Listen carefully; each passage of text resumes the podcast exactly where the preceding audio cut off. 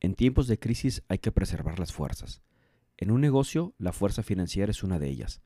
Como dueño de negocio es importante que tomes control y acción de las finanzas del negocio. En este episodio te voy a compartir acciones prácticas desde el punto de vista financiero que debes de tomar en cuenta en tu negocio ante una crisis.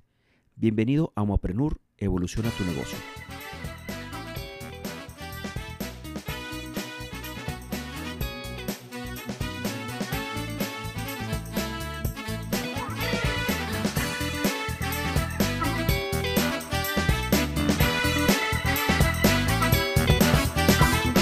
Tal, Homoprenurs? Es un placer saludarlos. Yo soy Juanjo Cervantes, tu anfitrión de Homoprenur Evoluciona tu negocio.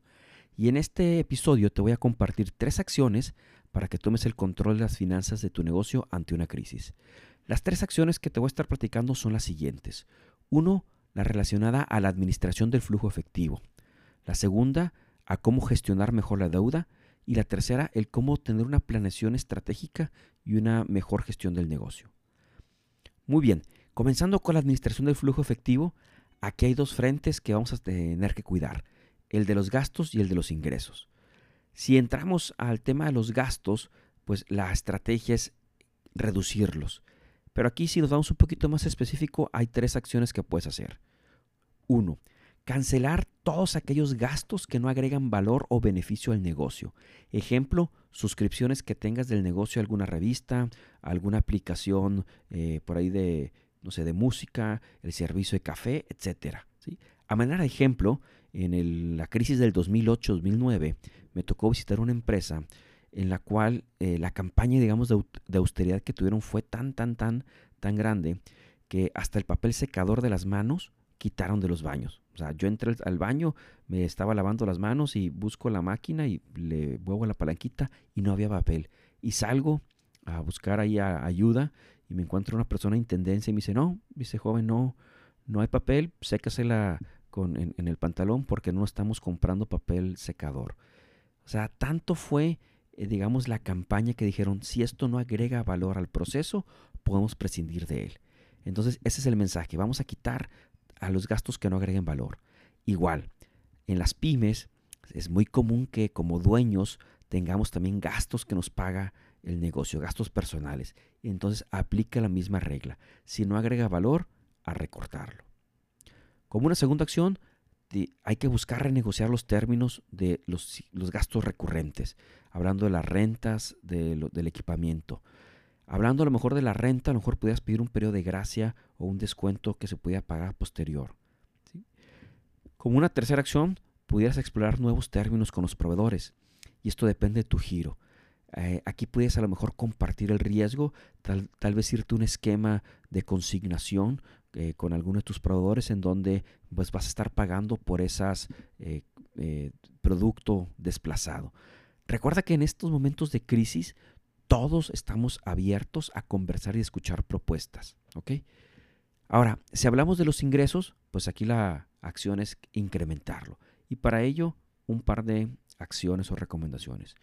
Uno, mantén una muy buena comunicación y conversación con tus clientes en donde puedas estar muy eh, adelantado y garantizando tu flujo efectivo. Tienes que tener una buena comunicación. Si a alguno de tus clientes y si es alguien que te está haciendo pagos recurrentes, se le llega a atorar la carreta, como decimos, pues bueno, el hecho que te lo comunique te va a permitir planear y sobre todo anticiparte y actuar. Como otra, otra acción puedes hacer eh, el generar y presentar nuevas opciones de pago. Es decir, tal vez ofrecer descuentos por pronto pago. No sé, en un periodo de si me pagas a 7, 10, 15 días, te doy una, un descuento. O tal vez a lo mejor incorporar la opción de una del pago con tarjeta de crédito. ¿sí? Dependiendo de tu giro si se, se puede o no se puede. Aquí la intención es que busquemos no vender a tantos días de crédito. ¿sí? Lo que estamos cuidando es que tú no seas el que termines corriendo el riesgo financiero.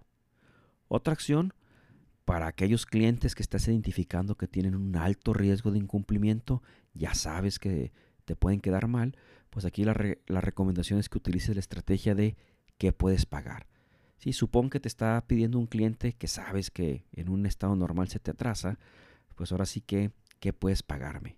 Y aquí a lo mejor le pides un anticipo o sea, en el momento que ponga la orden o que te pague contraentrega. Aquí la cuestión de todo esto es que busquemos que nos haga un pago por adelantado o una parte de eso, de, ese pedido.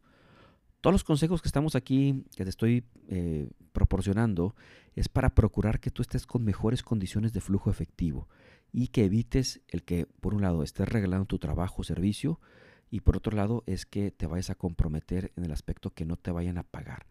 Es mejor tener un mes de bajo venta en un momento de crisis, pero que tengas ese efectivo tangible, a un mes con mucha venta que está registrada, pero que no tengas ni un centavo en la bolsa. Pues muy bien, estas son las recomendaciones que te hice sobre la administración del flujo efectivo. Entrando a la gestión de la deuda. Aquí igual hay dos frentes. Uno es el control y el otro es la planeación.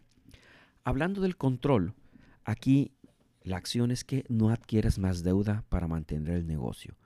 O sea, la deuda que si llegas a adquirir es para generarte más negocio, para em, eh, alguna iniciativa que tenga alta probabilidad de retorno. O sea, no te endeudes para mantener la operación tal cual. También evita el puentear deudas. ¿Qué es esto? El que adquieras una deuda para tapar o cubrir otras deudas. Esto se ve metafóricamente hablando, como si cavaras un pozo más profundo y con la tierra que sacaste tapas los otros eh, eh, pozos que tenías. Esto en un futuro se puede volver un gran problema. La única manera que se justificaría el que te endeudaras para pagar otras deudas es si la deuda que te están ofreciendo tuviera una tasa inmejorable de interés o mucho más baja a la que traes, lo cual en una crisis es difícil, pero si lo encuentras, adelante. Otra acción que puedes hacer para el control es negociar mejores términos de la deuda a través de buscar eh, a lo mejor hacer aportaciones a capital, mejorar o eh, alargar los, el, plazo de pagos. ¿sí? te recuerdo, en momentos de crisis todo el mundo está abierto a escuchar propuestas. Hablando de la planeación, pues lo primero es que evites que siga creciendo la deuda, congélala y como te mencioné, busca mejores términos para que la puedas liquidar. También te invito a que mantengas tu línea de crédito personal en un excelente estado. Esto es, por si en dado caso requieres algún crédito y ya no te lo puedes pedir a manera de la empresa, si lo puedes hacer a manera de título personal, pues eso te ayudaría. Y ese dinero obviamente lo vas a terminar inyectando el negocio. También evita el generar o pagar intereses eh, por gastos que haces con las tarjetas de crédito. El dinero o el crédito en la tarjeta de crédito es muy alto en la tasa de interés. Entonces busca totalizarlo y saldar todo lo que tengas ahí pendientes. Hablando ahora sí en el tema de la planeación estratégica y la gestión del negocio, ¿qué te puedo recomendar? Hablando de planeación estratégica, lo primero es que revises la mezcla de tu oferta enfocándote en aquellos productos o servicios que tengan mayores márgenes y de preferencia que te traigan flujos eh, rápidos. Son esos caballitos de batalla, por decirlo de alguna manera. Si tuvieras algún producto o servicio que vendes mucho, pero a lo mejor no te trae tan, tanto margen, pues a lo mejor es momento de iniciar un proyecto de mejora para hacerlo más eficiente. También es importante que evalúes el portafolio de clientes. Aquellos que en el pasado, en el historial te han pagado bien, dales preferencia. ¿sí? Queremos darles servicio y estar cerca también de ellos. En la manera de lo posible, enfócate también en generar oportunidades de negocio con aquellos clientes o aquellos mercados que son resistentes a las recesiones. Ejemplo, los relacionados con las materias primas, con los alimentos, con la construcción, eh, el tema farmacéutico, eh, las ventas de alimentos en, el retail, eh, la, industria de, bebidas. El mensaje es identificar nuevos nichos y oportunidades en el mercado y buscar aquellos que son resistentes a las recesiones. Ahora, hablando de la gestión del negocio, pues hay que echarse un clavado a evaluar la rotación de los inventarios. Hay que poner mucha atención a los productos que tienen mayor movimiento y tratar de eliminar o disminuir o rematar aquellos productos que tengan menor o nulo movimiento. Acuérdate que el inventario es dinero que está congelado en el negocio y que podemos hacer eh, echar mano de él para convertirlo en, dinero líquido. También tienes que revisar constantemente cómo está la relación de tus facturas que emites versus las que vas cobrando. Esto, esta práctica, que a veces no la tenemos, es el pulso del flujo efectivo. Nos va a mantener alerta sobre cualquier variación que no tengamos previsto. Y también evalúa el historial de tus clientes para determinar de alguna manera muy proactiva con quienes pudieras hacer concesiones o tener mejores condiciones para seguir eh, trabajando. Pues muy bien, pues a manera de resumen, durante el periodo de crisis tenemos que tomar control de nuestro flujo efectivo y de nuestra deuda, a la vez que vamos buscando oportunidades eh, que, se vayan, que, que estén en el mercado y podemos ir planeando de una manera muy estratégica y gestionando el negocio de una manera muy proactiva. Recuerda que el flujo efectivo es la sangre de tu negocio y en estos momentos de crisis debes ser todavía más meticuloso en el cuidado y en la procuración de esta.